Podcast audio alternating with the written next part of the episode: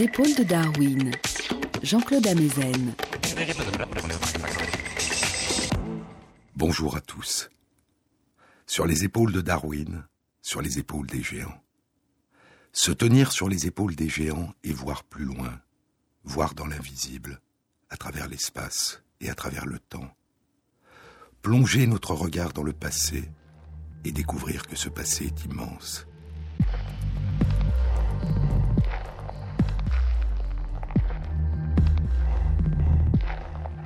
Au fond de nous, et au-delà encore, par-delà l'empreinte en nous de ce que nous avons vécu, par-delà la mémoire orale et écrite que nous ont légué les successions des générations humaines. Tenter de découvrir autour de nous la présence de l'absence.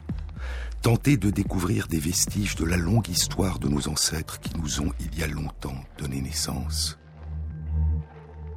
Entrevoir des âges depuis longtemps révolus où nos ancêtres arpentaient le monde, mais où nous n'étions pas encore.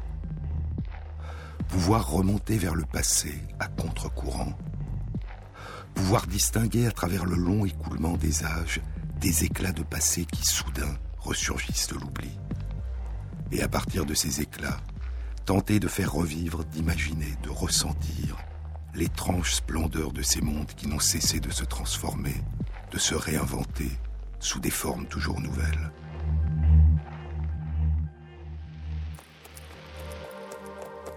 Tant d'autres avant nous ont laissé des traces sur le sol où nous marchons. Les vestiges les plus anciens en Europe de la présence d'êtres humains, presque humains, datent d'il y a un million huit cent mille ans. Les crânes de cinq hominines découverts sur le site de Dmanisi, en Géorgie, et leurs outils de pierre en basalte, de petites haches, des grattoirs, des éclats coupants. Parmi les vestiges que nous découvrons de nos ancêtres et de nos cousins hominines, si éloignés de nous dans le temps, il y a leurs crânes, leurs os, les outils qu'ils fabriquaient, les vestiges des animaux et des plantes dont ils se nourrissaient, et parfois, comme un reflet lointain de leur ancienne présence, persiste dans les profondeurs des sols où le temps les a enfouis, la trace de leurs pas. Il y a deux semaines, je vous le disais dans une précédente émission, il y a deux semaines, le 7 février 2014, une étude publiée dans PLOS ONE décrivait des empreintes de pas apparues un jour soudain durant le mois de mai 2013, tout près de nous. C'est sous une pluie battante, au pied d'une falaise, sur une plage, au bord de la mer, à marée basse. C'est sur la plage de Heppisburg, une petite ville qui compte moins de 1500 habitants au sud-est de l'Angleterre, dans le comté de Norfolk.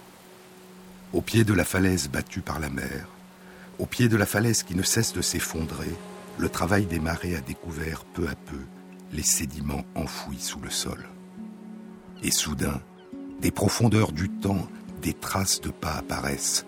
Ces empreintes de pas datent d'il y a plus de 800 000 ans. Tout près de nous, si loin de nous. Les traces, dit Pascal Quignard, les traces par définition ne sont jamais visibles en tant que traces. Elles ne sont visibles que si elles sont cherchées comme des marques de ce qui n'est plus là. Et les chercheurs reconstitueront à partir de 12 de ces 152 empreintes relevées sur le sol la taille des cinq marcheurs, trois adultes qui mesuraient probablement 1m60, 1m63 et 1m73, et deux enfants qui avaient une taille d'environ 1 mètre. Je voudrais, dit Vladimir Nabokov, je voudrais que vous émerveilliez non seulement de ce que vous lisez, mais du miracle que ce soit lisible.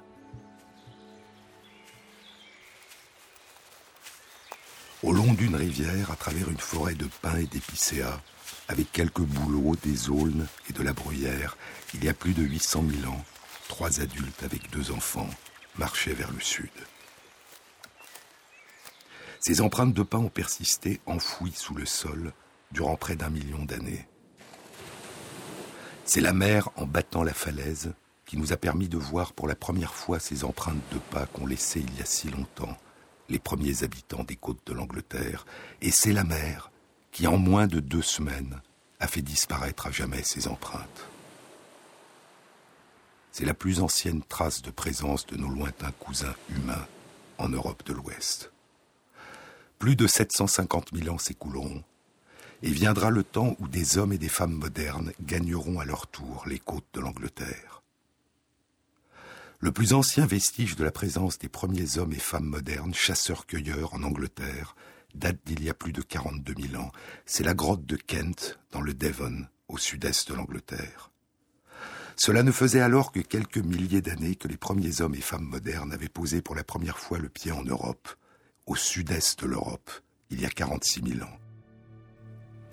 Et parmi leurs vestiges que nous découvrons peu à peu, il y a non seulement des crânes, des ossements, des outils, des poteries, des parures et des figurines sculptées, il y a aussi les splendides peintures qu'ils ont réalisées sur les parois de leurs grottes.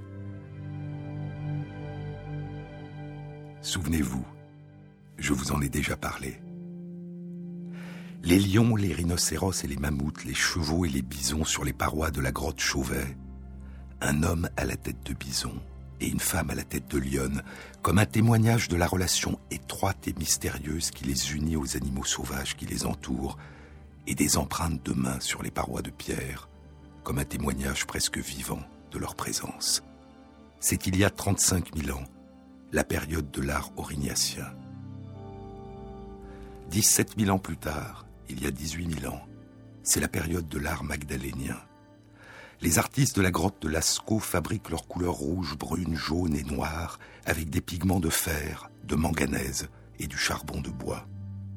Ils peignent des chevaux, des aurochs, des cerfs, des bisons, des ours, un homme allongé à tête d'oiseau, le seul être humain qui figure sur les parois de la grotte de Lascaux, l'homme à tête d'oiseau, allongé à côté d'un oiseau et d'un bison, et toujours, sur les parois de pierre, les empreintes de mains.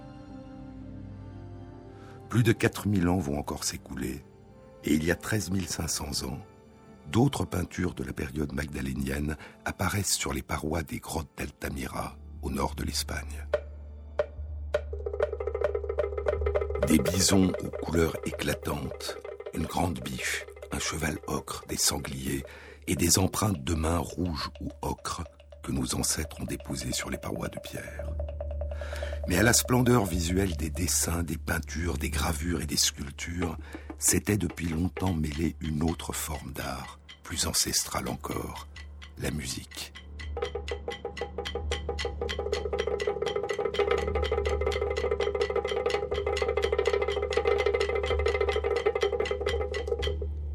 Rupert Till poursuit ses recherches à l'université de Huddersfield, en Grande-Bretagne. Il s'installe dans des grottes dont nos ancêtres ont peint les parois durant la préhistoire. Il joue des instruments de musique de l'époque et étudie la résonance, la réverbération des sons, les paysages de sons qui émergent dans les grottes. Il est archéologue des sons, archéologue acoustique. L'an dernier, avec un groupe d'archéologues et de musiciens, Rupert Till a exploré les paysages de son de cinq grottes préhistoriques dans le nord-ouest de l'Espagne, les grottes de Tito Brustillo dans les Asturies, et de Monte Castillo de Pasiega, de Jimneas et de la Garma dans les montagnes de la Cantabrie. Les plus anciennes grottes de la région du nord-ouest de l'Espagne datent d'il y a plus de 40 000 ans. De quels instruments de musique jouaient nos ancêtres? Certains des instruments de musique les plus anciens au monde ont été découverts dans une grotte préhistorique au nord de l'Espagne, en France, dans le département des Pyrénées-Atlantiques, la grotte d'Isturiz. Dans la grotte d'Isturiz, il y a une série de flûtes préhistoriques dont les plus anciennes datent d'il y a plus de 30 000 ans et les plus récentes d'il y a environ 12 000 ans. La plupart ont été fabriquées à partir d'un os, le cubitus, de l'aile de vautour. Sur la plus ancienne des flûtes découvertes dans la grotte d'Isturiz, la régularité de la distance entre les trous traduit déjà la recherche précise d'intervalles sonores. Dans l'obscurité complète d'une grotte préhistorique, dit Rupert Till dans un entretien publié la semaine dernière dans Nature, dans l'obscurité complète d'une grotte préhistorique, un musicien fait surgir une mélodie d'une réplique d'une flûte préhistorique, et la musique a semblé ramener le lieu à la vie. Il y a aussi des rhombes, dit Rupert Till, qui ont été découverts dans certaines grottes du nord de l'Espagne. Les rompes sont l'un des plus anciens instruments de musique utilisés lors de cérémonies rituelles dans toutes les régions du monde. Dans la Grèce antique, c'était un instrument sacré dont on jouait lors des mystères dionysiaques qui célébraient le dieu Dionysos. Il est encore utilisé aujourd'hui lors de cérémonies rituelles par les aborigènes d'Australie et en Nouvelle-Guinée, en Amérique du Nord, dans certaines régions d'Afrique, en Iran, en Malaisie. Les aborigènes d'Australie le nomment Chulunga, les Inuits, les Esquimaux, Imilutak, les Indiens Apaches Oual Oual et en breton, on l'appelle Diaoul. Les rhombes découverts dans des grottes préhistoriques au nord de l'Espagne sont de fines lames de pierre, d'os, d'ivoire ou de bois, taillées en forme de feuilles symétriques et autour desquelles est attachée et enroulée une longue cordelette. Lorsque l'on tient cette cordelette et qu'on fait tourner le rhombe dans l'air au-dessus de sa tête, le rhombe produit un vrombissement, des sons puissants de basse fréquence, des sons graves.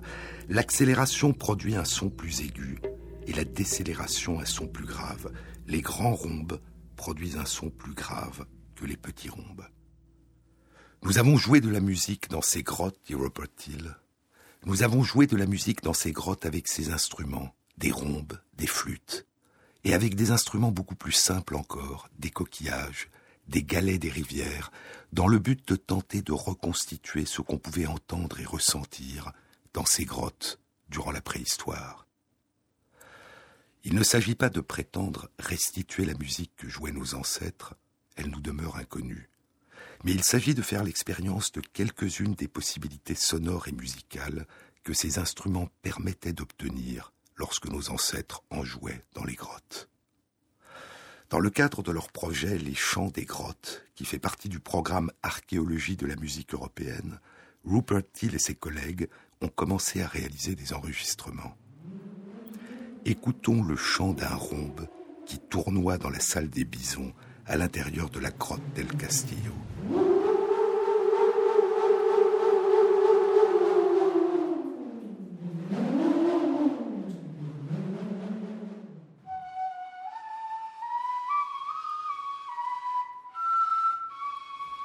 Le chant d'une flûte préhistorique dans la grotte de la Garma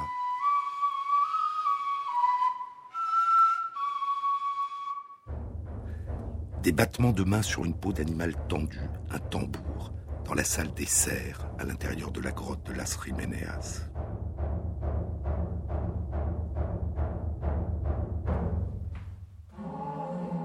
Le chant du souffle humain dans une corne de vache, dans la grotte de la Pasiega.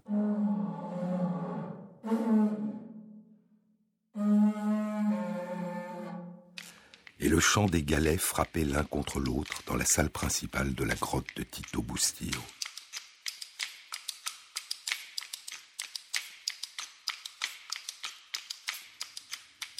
Et écoutons la musique étrange qui surgit quand tous ces sons se mélangent.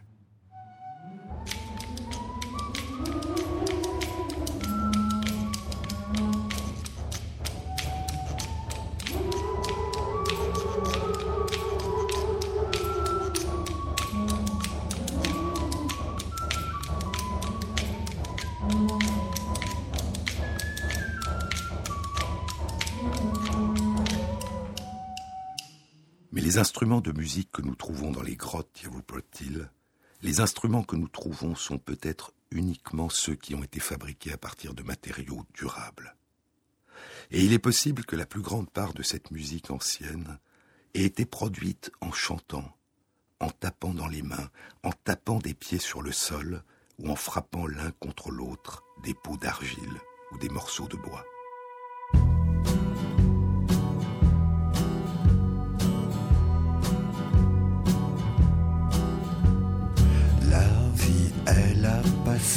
Et on l'a comme pas vécu ou peut-être pas assez, pas comme on aurait dû. Peut-on encore imaginer de nouvelles étendues, des rivières à traverser et même des fleuves en crue? C'est pas fini, on vient à peine de commencer, c'est pas fini. On peut encore se retourner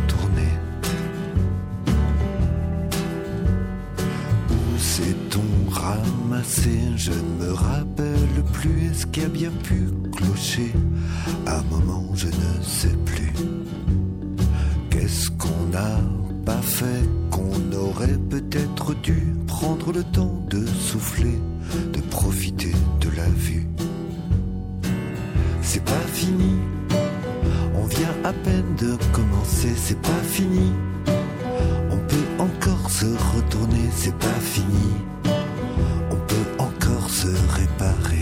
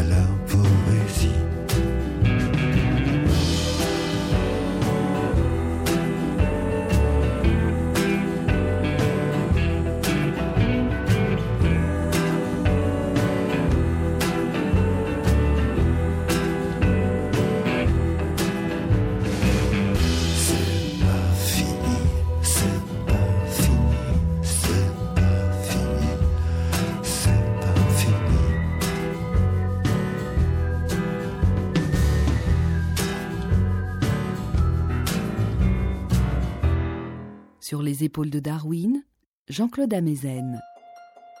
Il y avait aussi, durant la préhistoire, d'autres instruments dont on a découvert des vestiges. Le plus simple des instruments à vent était la phalange sifflante.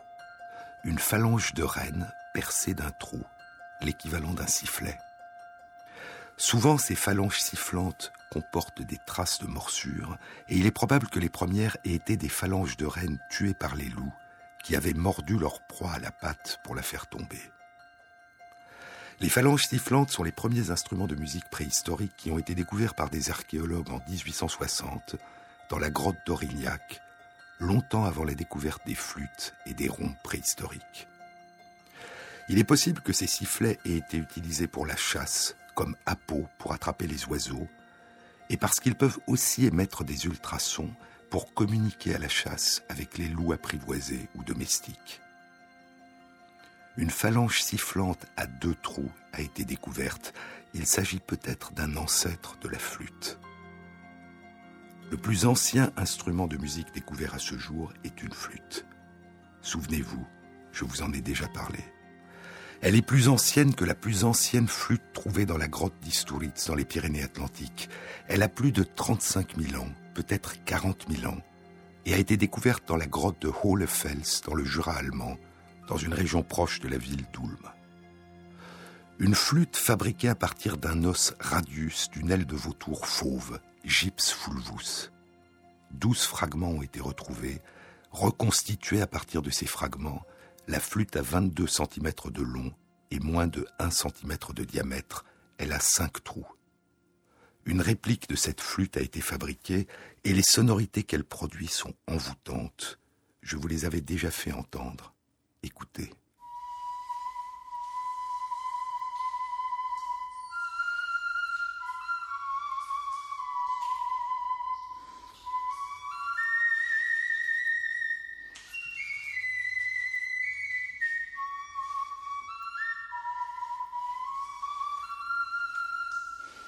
Parmi les autres instruments de musique préhistorique dont on a découvert des vestiges, il y a aussi des racleurs. C'est un os long ou un bois de renne sur lequel a été taillée une série de profondes encoches horizontales régulièrement espacées, et les sons sont produits comme sur un instrument à cordes, en frottant les aspérités avec l'équivalent d'un archet, une baguette de bois ou un os léger.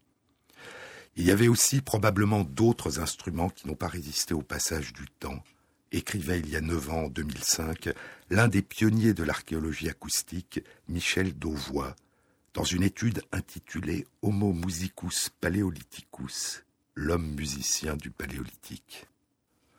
Des instruments à percussion utilisant la peau tendue des animaux, des corps faits de cornes d'auroch, de bison, de bouquetin, des trompettes faites d'écorce de bouleau et des flûtes de roseau ou de sureau.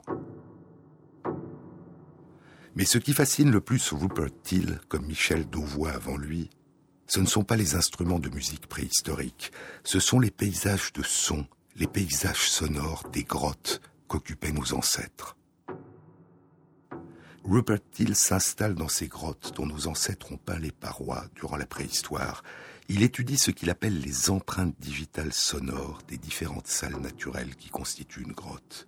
Il dit qu'il peut, en écoutant l'écho de sa propre voix, dans l'obscurité complète d'une grotte, localiser les parois que nos ancêtres ont couvertes de peinture et les parois sur lesquelles ils n'ont pas peint. Notre étude acoustique, dit Rupert Till, a révélé un changement dans la localisation des peintures au cours des millénaires. Les peintures les plus anciennes, il y a 40 000 ans, certaines simplement constituées d'empreintes de main, sont localisées dans des endroits petits, intimes, où il y a peu de réverbération sonore. 15 000 à 20 000 ans plus tard, apparaissent dans les grottes du nord de l'Espagne des peintures d'animaux, des cerfs et des bisons, parfois plusieurs couches de scènes différentes qui se recouvrent les unes les autres.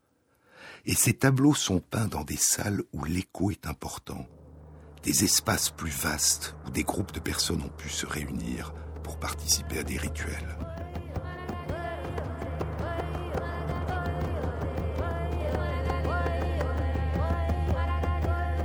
Rupert Till est un archéologue des sons, un archéologue acoustique.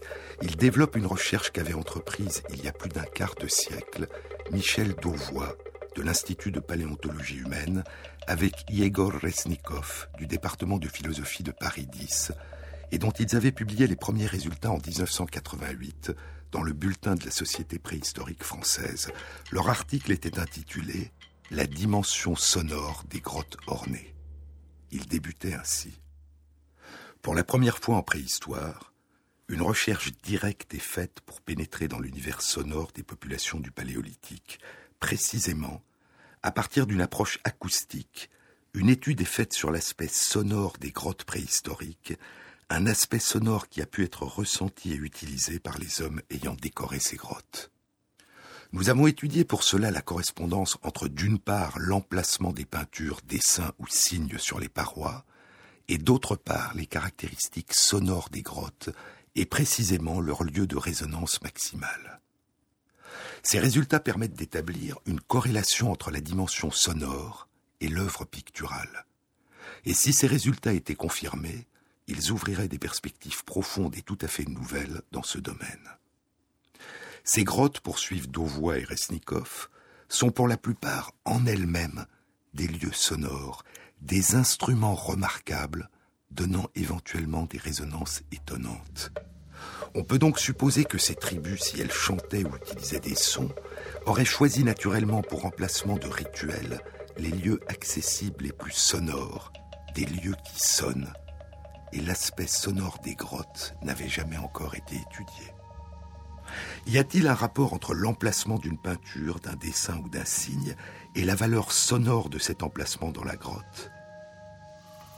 Cette étude, disent-ils, a été faite à la voix, dans un registre continu allant du dos jusqu'au sol, complété par l'émission du sifflement et parfois du seul souffle. Pratiquement, le travail se déroule ainsi. On avance au milieu de la galerie ou le long des parois en essayant le son à diverses hauteurs. À un certain moment, pour telle hauteur, la grotte éventuellement répond. On cherchera alors à préciser à quelle hauteur exactement il y a résonance, s'il y a d'autres sons qui répondent, la situation, l'orientation qui donne la réponse optimale en termes d'intensité ou de durée, enfin on déterminera d'où vient la réponse dans la grotte? On continue alors à avancer. La réponse croît ou diminue, peut disparaître ou apparaître sur une autre hauteur, et on étudie les lieux particuliers, les niches, les alcôves. Il y a évidemment des lieux privilégiés où la grotte sonne en une ou plusieurs tonalités. Par exemple, l'une des galeries de la grotte du Portel est principalement en ré. Par contre, la galerie des chevaux a plusieurs tonalités, et en des lieux de forte résonance, on a souvent deux sons à intervalles d'un ton. Les caractéristiques acoustiques d'une grotte dépendent de sa forme et on établit ainsi une carte de résonance des galeries de la grotte.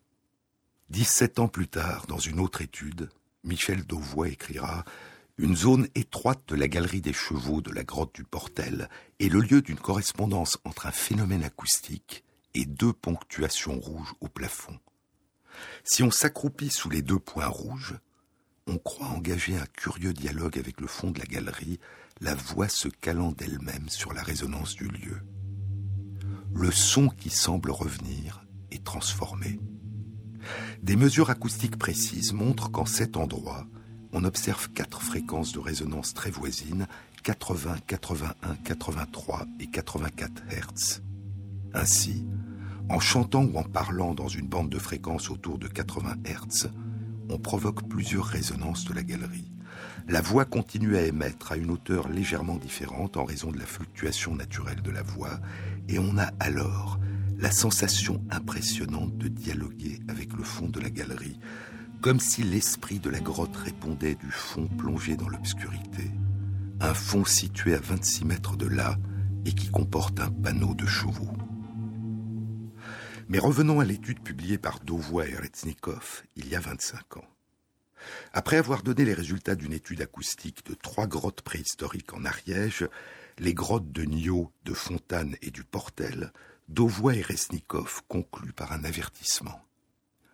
Nous terminerons, disent-ils, nous terminerons en attirant l'attention du monde des préhistoriens et des autorités concernées sur la nécessité de préserver les grottes aussi quant à leurs caractéristiques sonores, caractéristiques qui est, comme on l'a vu, une partie intégrante de la grotte, même si elle est invisible. Or, trop souvent, des transformations physiques, par exemple des abaissements de sol de certaines grottes, ont été faits, qui ont détruit la caractéristique sonore des lieux et y rendent de telles études impossibles. Des mesures de protection et de conservation devront être envisagées dans l'avenir nos recherches introduisent la notion de patrimoine sonore paléolithique en grotte, écrira 17 ans plus tard Michel Dauvois. Il y a en général dans ces grottes très peu de bruit de fond, dit Rupert Till. Elles sont incroyablement silencieuses. Tout près des peintures éblouissantes, il y a dans le sol de grands trous qui ouvrent sur des rivières souterraines dont les sonorités surgissent des profondeurs. De temps en temps, vous entendez un petit ping lorsque l'eau tombe du plafond sur une stalagmite. D'une certaine façon, une grotte produit de la musique toute seule. Dans ce silence, même le son produit par le bruit des pas sur le sol a dû résonner très fort. Certaines stalagmites et certaines stalactites, quand on les frappe, dit-il, produisent des sons de xylophone et nos ancêtres les ont marqués avec de la peinture. On connaît bien, écrivait Michel Dauvois il y a neuf ans, on connaît bien dans les grottes les formations de calcite sous forme de draperies ou de colonnes. Certaines émettent des sons quand on les frappe. Ce sont des lithophones naturels dont la sonorité suivant la nature de la calcite est curieusement proche des xylophones ou des marimbas. Ou quand la sonorité est plus cristalline, elle rappelle celle des instruments composés de lames de pierre sonores, des phonolithes que l'on trouve au Vietnam durant le néolithique, par exemple, ou en Grande-Bretagne au XIXe siècle.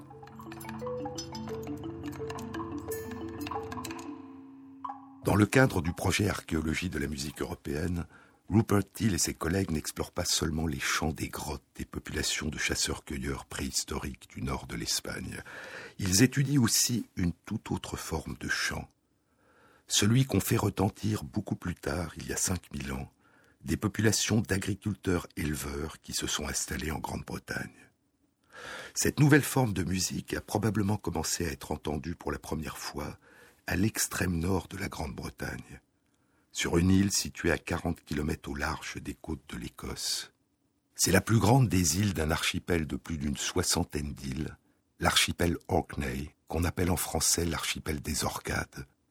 Cette grande île est appelée Mainland et sa surface est d'environ 500 km.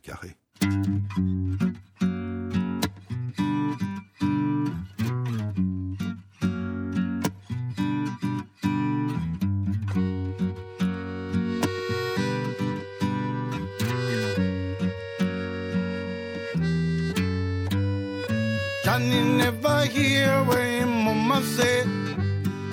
Jump on market truck on a West Kingston. Got in the ghetto in the bad company. Now them give them gun to shoot his brother down. Let him go, let him go. Put them in the ghetto, got to let them go. Let them go, let them go. Put them in the ghetto, gotta let them go. Johnny never knew what life would bring drinking all his life from a constant spring. The water stopped run on the river run dry. With guns on his head, Johnny started to cry. Let him go, let him go. It's them in the gate, oh gotta oh, let them go.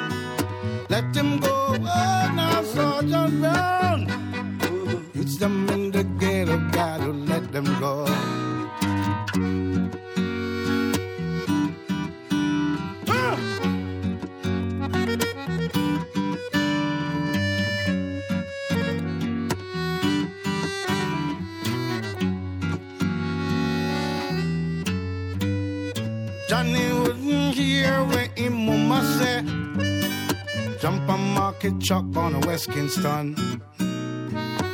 Running together in a bad company. Now them give them gun to shoot his brother down.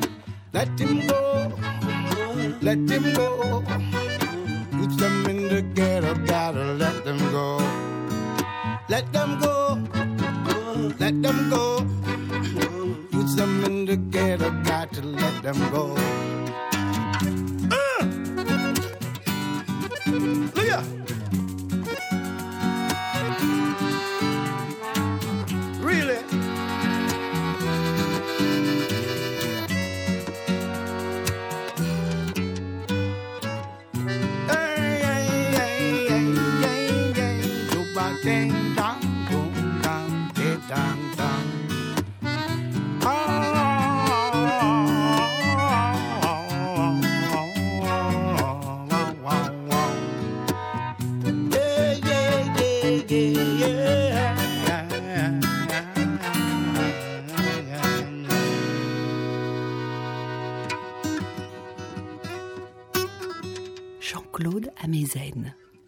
Il y a plus de 5000 ans, les habitants de Mainland, l'île principale de l'archipel des Orcades, commencent à construire le Nest Brodgar.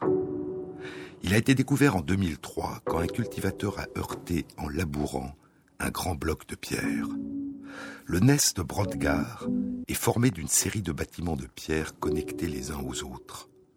Les murs de la plupart des bâtiments ont jusqu'à 4 mètres d'épaisseur et sont décorés de mystérieuses gravures en forme de multiples triangles que les archéologues ont appelés des motifs de papillons. Et le plus grand bâtiment excavé à ce jour pourrait être un temple. Il s'étend sur une surface de 500 mètres carrés avec une pièce en forme de croix. Le site contient des ossements de bétail, de très nombreuses poteries, et dans la moitié des pots, il y a des traces de lait. Les habitants du Nest de Brodgar étaient des agriculteurs éleveurs qui se nourrissaient de leurs animaux domestiques et des produits dérivés du lait. Ils semblent avoir été les premiers à inventer un nouveau style de poterie qui a été nommé grooved ware ou poterie à rainures. Ce sont des pots à fond plat de taille variable avec des rainures, des sillons, de profondes incisions dessinant de nombreux motifs géométriques.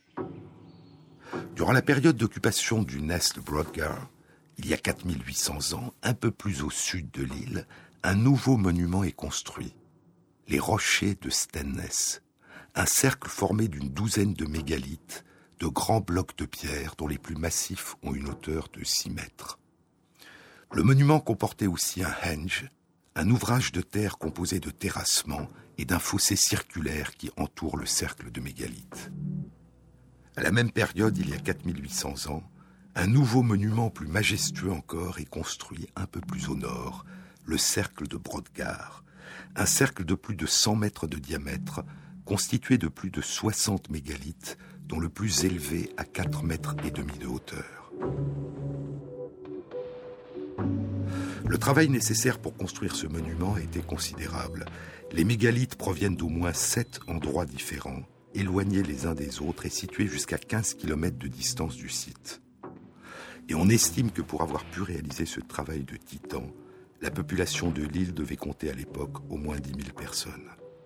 Et ainsi, c'est sur l'île principale de l'archipel des Orcades qu'ont été découvertes les traces les plus anciennes d'une culture qui allait rapidement se répandre à travers toute l'Angleterre et l'Irlande.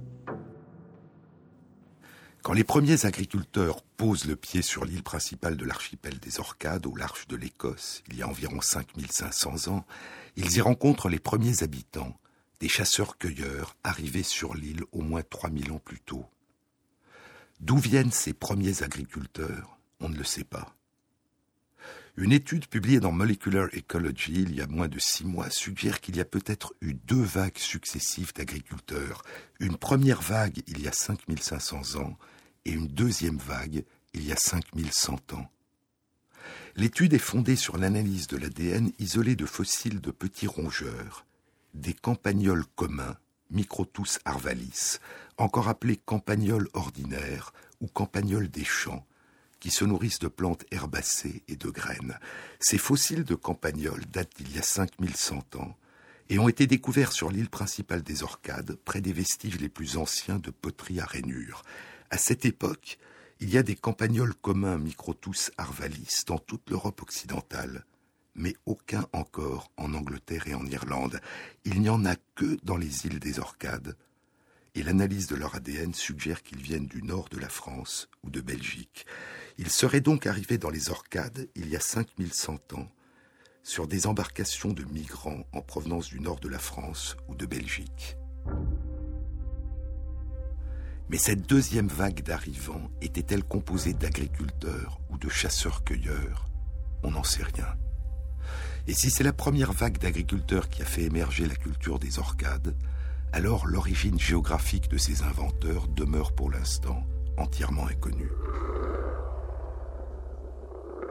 Mais ce que nous savons, c'est ce qu'ont fait naître des populations d'agriculteurs il y a 5000 ans sur l'île principale des Orcades, une culture caractérisée par l'invention d'un type particulier de poterie, la grooveware, la poterie à rainures, une culture caractérisée par la construction de villages de maisons de pierre très particulières, avec des lits de pierre, et au centre un foyer où brûlait le feu, et à côté l'équivalent d'une commode de pierre, et avec des tombes qui sont des salles de pierre, et dont les vestiges les plus anciens sont les villages de Scarabray de Barnhouse, proches des cercles des mégalithes des rochers de Stenness. Une culture caractérisée par la construction de monuments formés de mégalithes disposés en cercle, avec un henge, un terrassement entouré d'un fossé circulaire. Cette culture se répandra très rapidement à travers l'Écosse, à travers toute l'Angleterre et l'Irlande, où elle donnera naissance à de nombreux monuments. Thornborough Henge, dans le Yorkshire, au centre de l'Angleterre, Avebury Stone Circle, le cercle de pierre d'Avebury, au sud de l'Angleterre, et il y a 4600 ans, deux siècles seulement après la construction sur l'île principale des Orcades du cercle de Brodgar, formé de 60 mégalithes, commence à être bâti au sud de l'Angleterre, au bord de la rivière Avon, le monument le plus spectaculaire et le plus célèbre de la culture des Orcades, le mystérieux et splendide site de Stonehenge.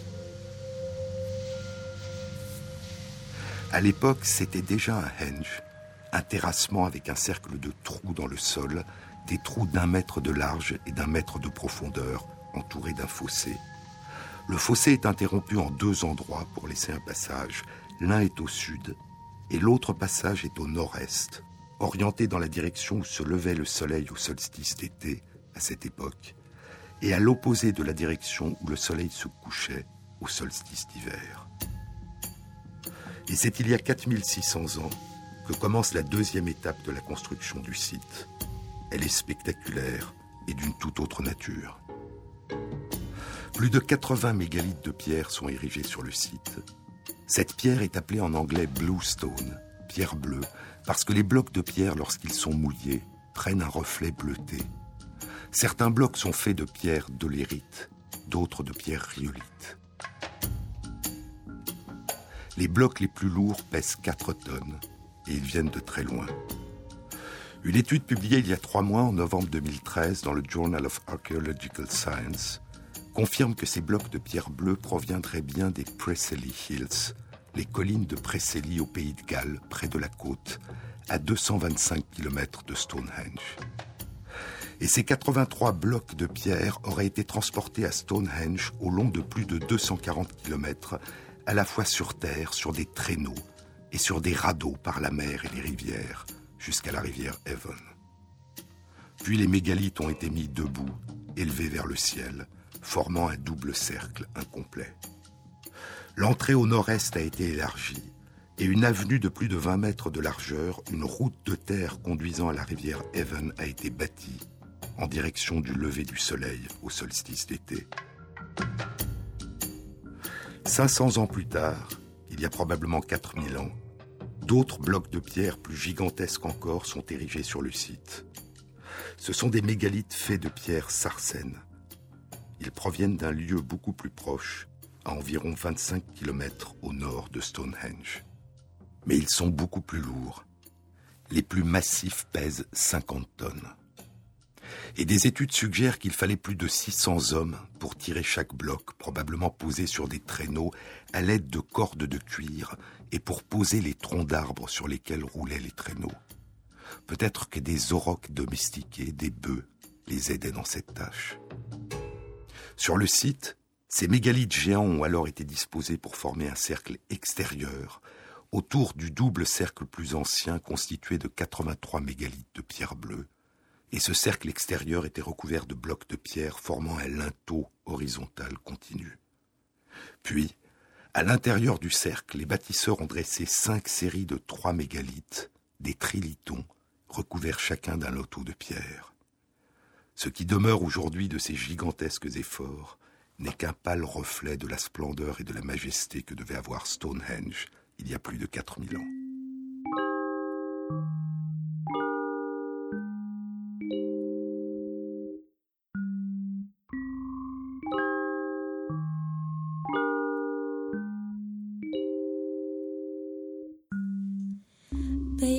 Can't you see I'm calling?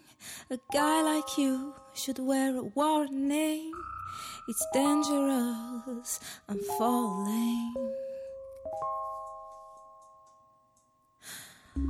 There's no escape, I can't wait. I need a hit, baby, give me it. You're dangerous, I'm loving it.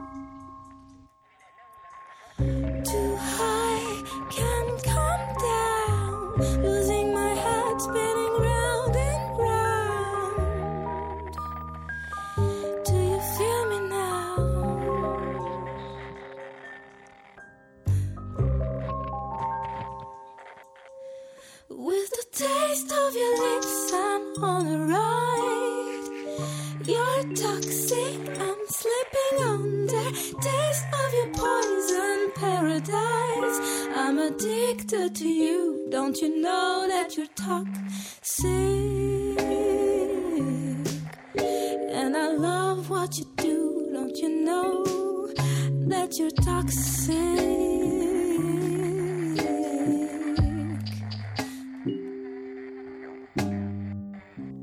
It's getting late to give you up. I took a sip from my devil's cup. Slowly, it's taking over me.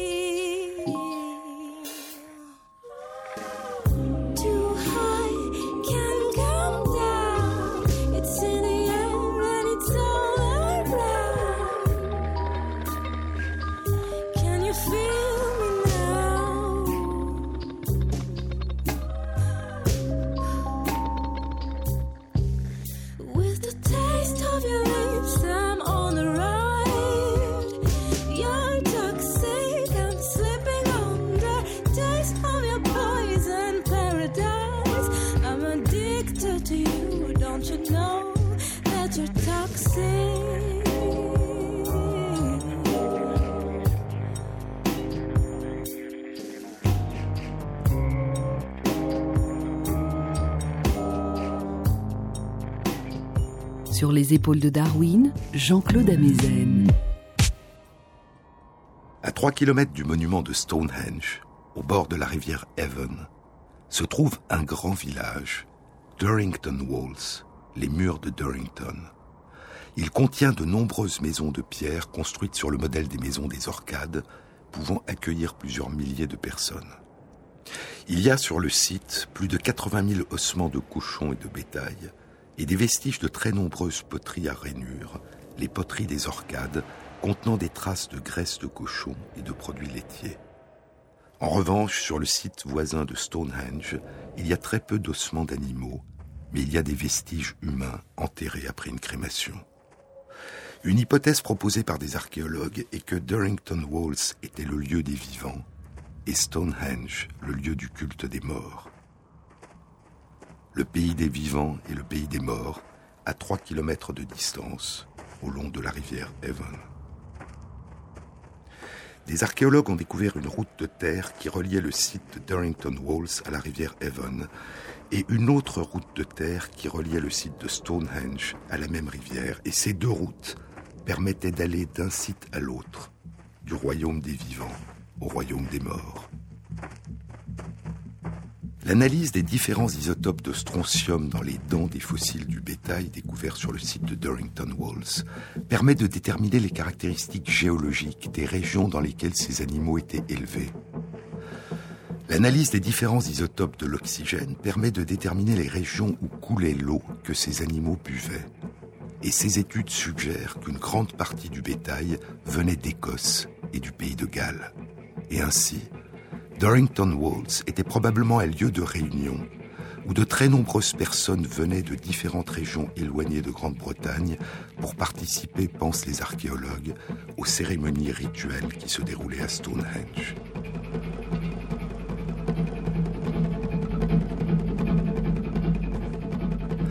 Quand avaient lieu ces cérémonies? L'étude des dents d'un cochon permet de déterminer à quelle saison de l'année il a été tué et l'étude des vestiges de cochons sur le site de Durrington Walls suggère que la plupart ont été tués en hiver. C'est l'un des éléments parmi d'autres qui a fait penser que les grandes cérémonies à Stonehenge, qui réunissaient des populations venues de différentes régions d'Angleterre, devaient avoir lieu durant la période du solstice d'hiver. Des archéologues ont imaginé ce que pouvaient être les processions au solstice d'hiver. Une foule part de Durrington Walls en chantant cheminant au long de la grande avenue de Durrington Walls vers la rivière Avon, puis de la rivière vers Stonehenge.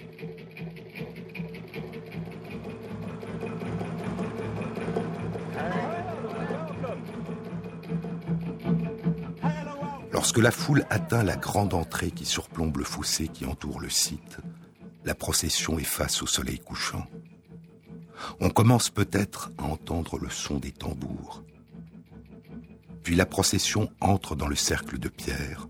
Le soleil disparaît, la nuit tombe, des feux sont allumés. La silhouette massive des mégalithes tremble à la lumière des torches.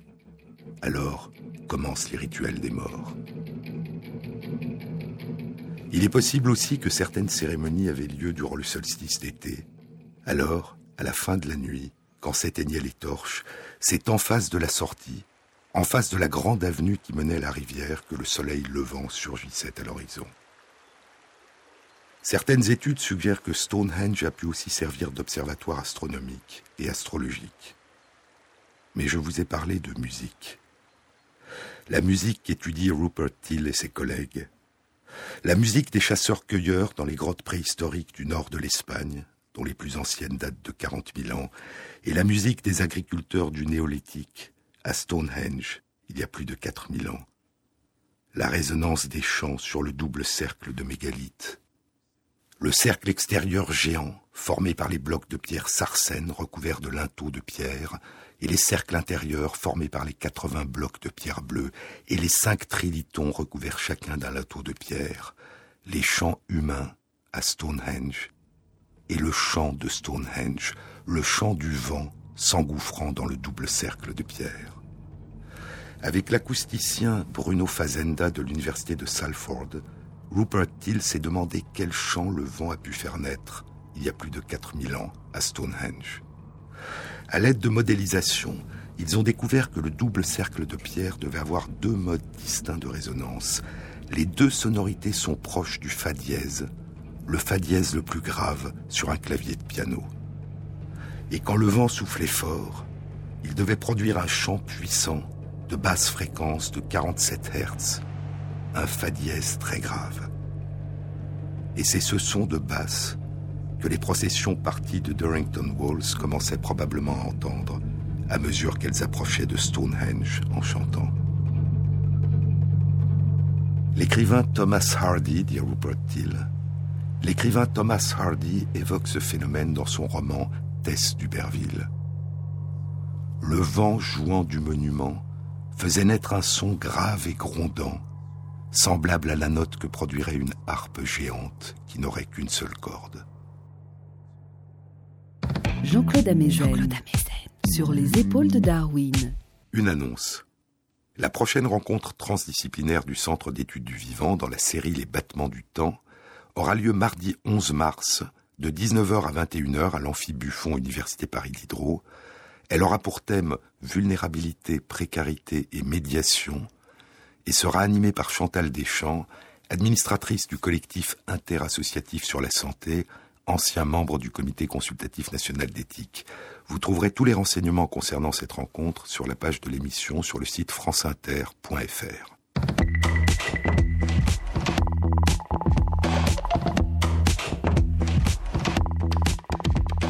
Cette émission a été réalisée par Christophe Imbert, avec à la prise de son Ronan Mahé, au mixage Michel Thomas et Jean-Baptiste Audibert pour la programmation des chansons. Et merci à Christophe Magère qui intègre sur la page de l'émission, sur le site franceinter.fr, les références aux articles scientifiques et aux livres dont je vous ai parlé. Bon week-end à tous. À samedi prochain. Ich will dir bitte bleiben, wenn du das machst.